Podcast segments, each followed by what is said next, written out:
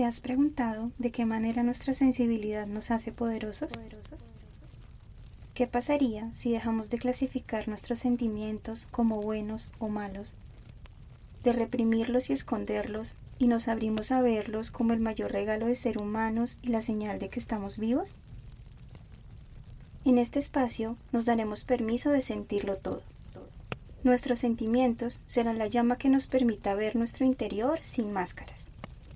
Exploraremos y cuestionaremos las creencias que nos han sostenido y también las que nos han limitado en el camino hacia lo que soñamos ser. Encendamos juntos la llama de la transformación. Acompáñame en un viaje de autodescubrimiento y liberación. Encuentra aquello que estás listo para soltar, aquello que ya no te define, y deja que arda.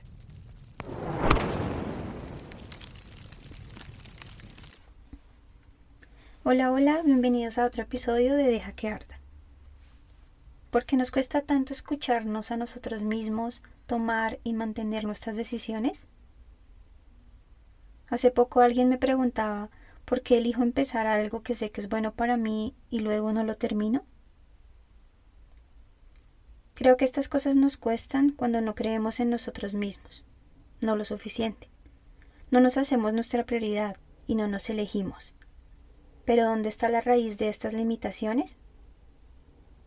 Cuando somos niños, portarnos bien significa hacer caso a lo que los otros nos digan. No se nos acompaña a descubrir por nosotros mismos el mundo y crear nuestras propias percepciones.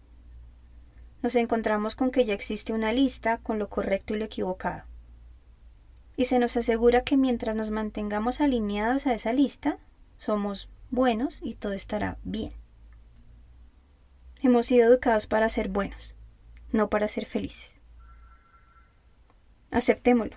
Hemos sido entrenados en la obediencia, la sumisión y la obligación. No se nos enseña a escuchar y a priorizar nuestra propia voz. Lo que pensamos y sentimos solo es válido si un adulto nos lo aprueba. Tanto que rechazamos nuestra propia experiencia y le otorgamos más crédito a las vivencias de otros estamos dispuestos a hacer nuestras las decisiones, pensamientos y opiniones de los demás. Desde la perspectiva humana, los adultos son incuestionablemente superiores a los niños. Son más grandes, saben más, pueden hacer más cosas. Pero en verdad, todas las almas que llegan a este mundo llegan con una poderosa sabiduría interna. Si seguimos centrándonos en esa perspectiva física, aún de manera inconsciente, Grabamos nuestra superioridad en la mente de nuestros niños e invalidamos su naturaleza sabia, curiosa y creativa. Tanto que cuando empiezan a surgir las preguntas más poderosas, esas preguntas existenciales sobre la naturaleza de las cosas, la vida, la muerte, Dios, el sexo, lo femenino, lo masculino, el por qué y para qué estamos aquí, nos resulta más fácil adoptar las respuestas ya hechas hay un momento en que se vuelve automático callar nuestra voz. Ya no queremos tomar nuestras propias decisiones al respecto. Que el otro me diga qué es lo correcto y lo incorrecto.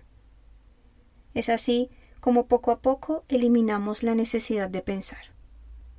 Este cuento filosófico, llamado El elefante encadenado por Borja Vilaseca, es una invitación a cuestionar y a afrontar aquellos miedos, que de manera inconsciente nos vienen limitando para que podamos convertirnos en adultos libres. Había una vez un niño muy curioso, sensible e inquieto, que fue al circo y se quedó maravillado al ver la actuación de un gigantesco elefante.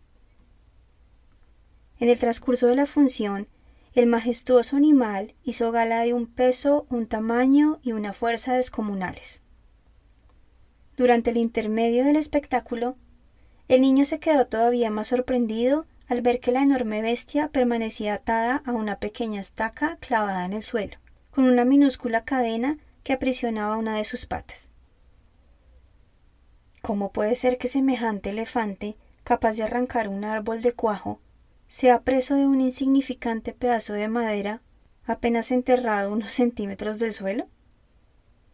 se preguntó el niño para sus adentros pudiendo liberarse con facilidad de esa cadena, ¿por qué no huye de ahí? Finalmente, compartió sus pensamientos con su padre, a quien le preguntó Papá, ¿por qué el elefante no se escapa? Y el padre, sin darle demasiada importancia, le respondió Pues porque está amaestrado. Aquella respuesta no fue suficiente para el niño.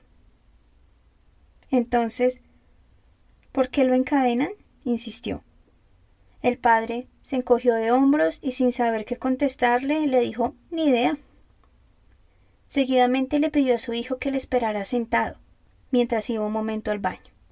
Nada más irse el padre, un anciano muy sabio que estaba junto a ellos y que había escuchado toda su conversación, respondió la pregunta del niño. El elefante del circo no se escapa porque ha estado atado a esa misma estaca desde que era muy, muy, muy pequeño.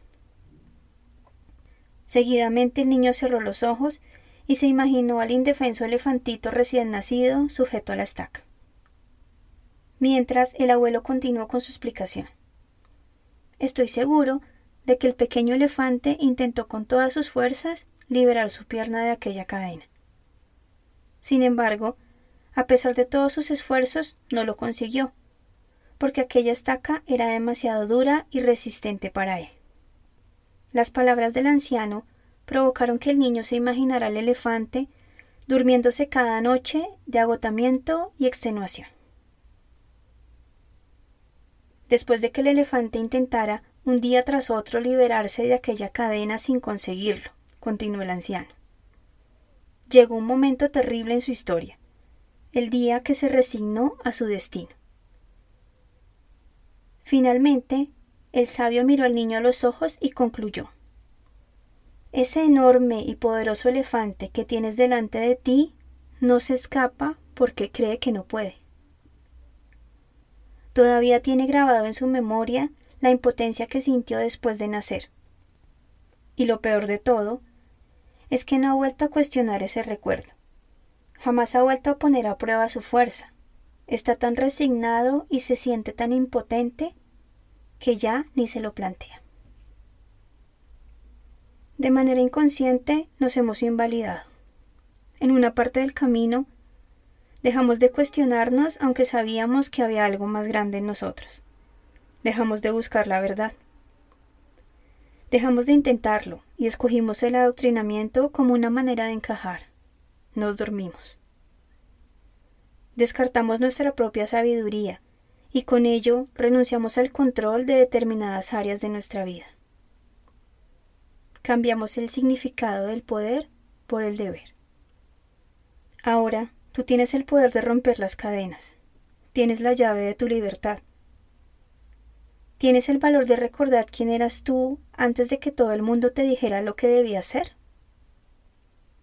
Toma ese libro de instrucciones que te ha dado la sociedad y deja que arda.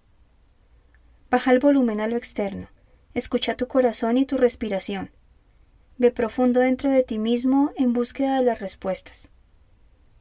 Ante una decisión, revisa si tu elección está influida por cómo te perciben los demás. O si estás poniendo por encima tuyo lo que consideras es el deseo o el bienestar de otros. Sumérgete en tus sentimientos para encontrar el camino correcto. Recuerda que tu mente se encuentra adoctrinada en lo correcto, lo incorrecto, lo bueno y lo malo, los debería y no debería. Así que cuando te lleguen estos mensajes, conecta con tu creatividad. Redirige tu mente a cuál es la versión más hermosa que puedas imaginar de esa situación y cuál sería tu papel en ella. ¿Qué te brindaría una verdadera paz contigo mismo. Que tus sentimientos sean el lenguaje. No te conectes con los juicios de valor que otros puedan hacer con respecto a ti y a tus decisiones. Confía en ti. Recuerda que todos hemos sido expuestos a los mismos condicionamientos. Y muchos aún permanecen dormidos. Sostén tú un espejo para los otros, que tu valor inspire a los demás a liberarse. Por último, sé paciente y compasivo contigo mismo y con tu proceso. Disfruta del poder ser tú. Si te equivocas, celébralo. Recuerda que lo único que necesita el poderoso elefante para liberarse es atreverse a intentarlo. Gracias por acompañarme en este episodio. Si tienes una pregunta o un tema que te gustaría escuchar en los próximos, puedes escribirme por mensaje directo a las redes que te dejo en la descripción. Nos vemos el próximo viernes. Bye bye.